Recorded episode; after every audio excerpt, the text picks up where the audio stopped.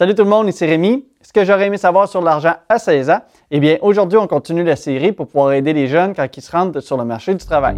Salut Rémi, c'est Guillaume. Salut Rémi, je m'appelle Lauriane. Salut Rémi, je m'appelle Benjamin. Salut Rémi. Salut Rémi, moi c'est Lily Rose. Je vais demander. Être investisseur immobilier, c'est quand même pas un métier qui est standard.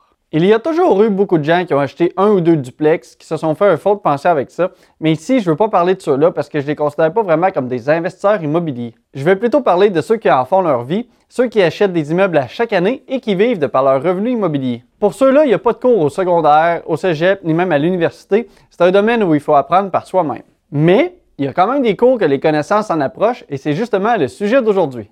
Salut Rémi, moi c'est Dylan. Euh, D'abord, j'ai une question pour toi.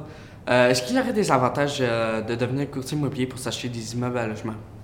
C'est une bonne façon de penser, Dylan. C'est même un raisonnement plutôt logique. Comme il n'y a pas de cours pour devenir directement investisseur immobilier, ben est-ce que ça vaut le coup de devenir courtier immobilier afin d'investir? J'ai ma propre idée là-dessus et ma façon de voir les choses, mais comme je suis que sur un côté de la médaille en étant investisseur mais pas un courtier, eh bien j'ai décidé de prendre les choses en main et d'aller parler avec un courtier qui lui aussi possède quelques immeubles. J'ai rencontré Guylain Ramsey qui est courtier depuis maintenant 11 ans. Il est avec une grande bannière bien connue qui est de couleur rouge, bleu et blanc, mais quand même, ici, je vais vous parler de sa façon de voir ça personnellement suite à notre discussion sur le sujet. Pour commencer, il m'a dit que le cours de courtier immobilier, c'est quand même pas un cours qui prépare pour l'investissement immobilier. Pour lui, le cours, c'est principalement un cours de droit et c'est quand même pas si faux si on regarde le contenu du cours. Si on prend le cours donné par le Collège immobilier du Québec, c'est le même cours que tu sois dans le résidentiel ou dans le commercial. Il y a juste quelques spécifications qui vont changer à la fin. Et voici le contenu du cours. Analyse de la profession et gestion des affaires pour 45 heures. Le droit immobilier pour 75 heures, c'est la branche où il y a le plus d'heures accordées pour ce domaine. Mathématiques immobilières, 45 heures. Évaluation immobilière, 45 heures. La loi sur le courtage immobilier, c'est aussi 45 heures et la technique d'architecture et de construction est un autre 45 heures. Tout ça pour un total de 390 heures. Il est aussi possible de faire des cours de spécialisation, voici au niveau résidentiel. Rédaction de contrats et de documents pour 90 heures et au niveau commercial. Contrats et documents en courtage commercial 60 heures et finance immobilière 60 heures. Ce que je vois de tout ça, c'est qu'effectivement, il y a des choses qui peuvent être pratiques pour être un investisseur, un peu comme le cours des mathématiques immobilières. Mais dans tout ça, il n'y a quand même rien qui est obligatoire dans le but de devenir investisseur. Tout ça, ce sont des choses qui t'apprennent un métier concret, c'est-à-dire celui de courtier, mais pas celui d'investisseur. Par contre, là où Guilain est bien content d'être un courtier en plus d'être un investisseur, eh bien, c'est sur ces quelques points. Premièrement, tu baignes dans le monde de l'immobilier à tous les jours parce que c'est ton métier. Donc, tu apprends à vitesse fois 1000 parce que tu apprends de tes actions, mais aussi de toutes les actions des gens autour de toi. Ça, c'est vraiment le plus gros avantage, c'est-à-dire d'avancer vraiment rapidement dans le milieu. Et si tu avances aussi vite, ben c'est aussi parce qu'en tant que courtier, eh bien, ton réseau de contacts dans ce domaine est vraiment énorme. Si tu as besoin d'une information précise, eh bien, tu as certainement quelqu'un autour de toi que tu connais personnellement qui pourra y répondre. C'est vraiment non négligeable comme avantage.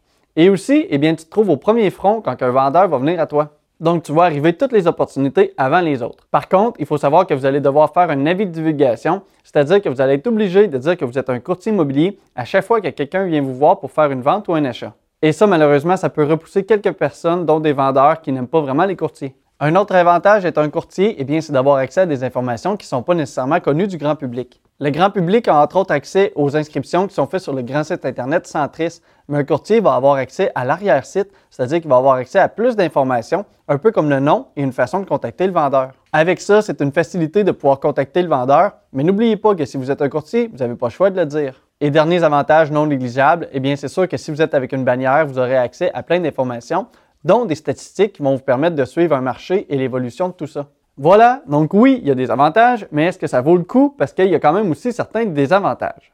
Premier désavantage, je l'ai dit quelques fois déjà, eh bien, c'est que l'étiquette de courtier immobilier, ça vous suit partout. C'est pas nécessairement 100% contraignant, mais c'est quand même quelque chose qui pourrait vous bloquer au niveau de certaines transactions. Deuxième désavantage, ne pensez pas nécessairement à devenir courtier juste pour avoir accès aux informations, parce qu'en tant que courtier, eh bien, vous allez devoir vendre des maisons. Vous ne pourrez pas juste rester de votre côté et juste être courtier sans nécessairement faire l'action de vendre. Parce qu'en fait, un courtier, ben, il se doit d'être actif, sinon c'est pas vraiment payant. Il y a des frais minimums de 2500 par année plus des formations continues à apprendre et tous les frais de bannière qu'il pourrait y avoir si jamais vous êtes avec une bannière.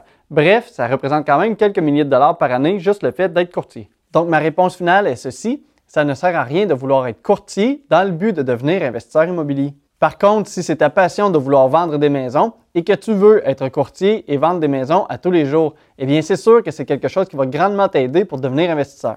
Je dois dire qu'en tant qu'investisseur actif, eh bien c'est possible de se construire un grand réseau de confiance autour de soi et d'avoir accès aux outils que les courtiers ont. Tout ça par l'entremise de courtiers de confiance. Je ne dis pas ici que tu auras accès aux plateformes directement, mais plutôt qu'il va pouvoir un peu agir en ton nom, donc tu auras les mêmes informations que lui par son entremise.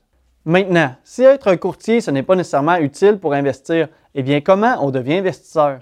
Le plus simple, eh bien, c'est tout simplement en faisant l'action, c'est-à-dire d'investir. Mais comme en immobilier, on joue avec des gros chiffres, eh bien, c'est super important de vouloir prendre des formations pour pouvoir éviter de faire des grosses erreurs. Des groupes privés de formation, il y en a plein et ça dans plein de domaines, principalement dans l'immobilier. Et la raison pourquoi il y en a autant, eh bien, c'est principalement parce que c'est quand même payant pour l'organisation. Il y a toujours beaucoup de monde qui sont à la recherche de formation et ceux-là, eh bien, ils sont là pour combler ce besoin-là. Je n'ai rien contre tous les groupes, j'en fais moi-même souvent et j'encourage les gens à le faire. J'ai même déjà fait une formation en avant du groupe. Ce sont des vraies informations utiles qui sont discutées dans les groupes ou les formations en ligne. Par contre, il faut savoir que si vous suivez un cours, eh bien, ça va être important de réellement passer à l'action par la suite. En fait, sur un total de 100 personnes qui assistent à des formations en immobilier, il y en a seulement 5 qui vont réellement procéder à un achat.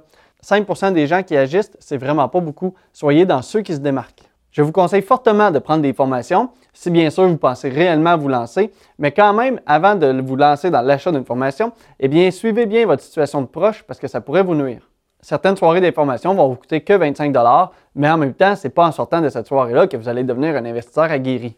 Si jamais vous voulez une vraie formation, ça pourrait facilement vous coûter 5 000 Oui, c'est un gros chiffre, mais en même temps, il faut toujours penser qu'une formation, c'est censé nous faire économiser. C'est-à-dire que si vous faites une transaction en immobilier et que vous vous trompez, eh bien, le fait de se tromper, eh bien, ça pourrait vous coûter beaucoup plus cher que le 5 000 Donc, en formation, une seule information apprise pourrait vous valoir beaucoup plus que ça.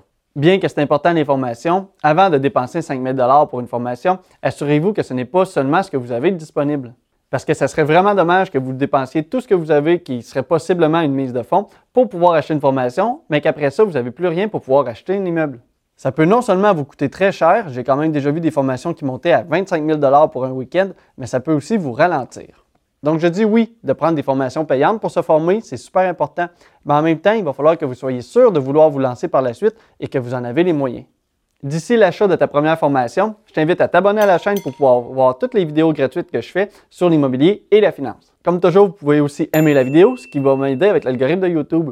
Le domaine de l'immobilier est un très grand monde et il y a plusieurs chemins sinueux pour s'y rendre. L'important, c'est d'aimer ce que vous décidez de faire. Merci de votre écoute. À la prochaine.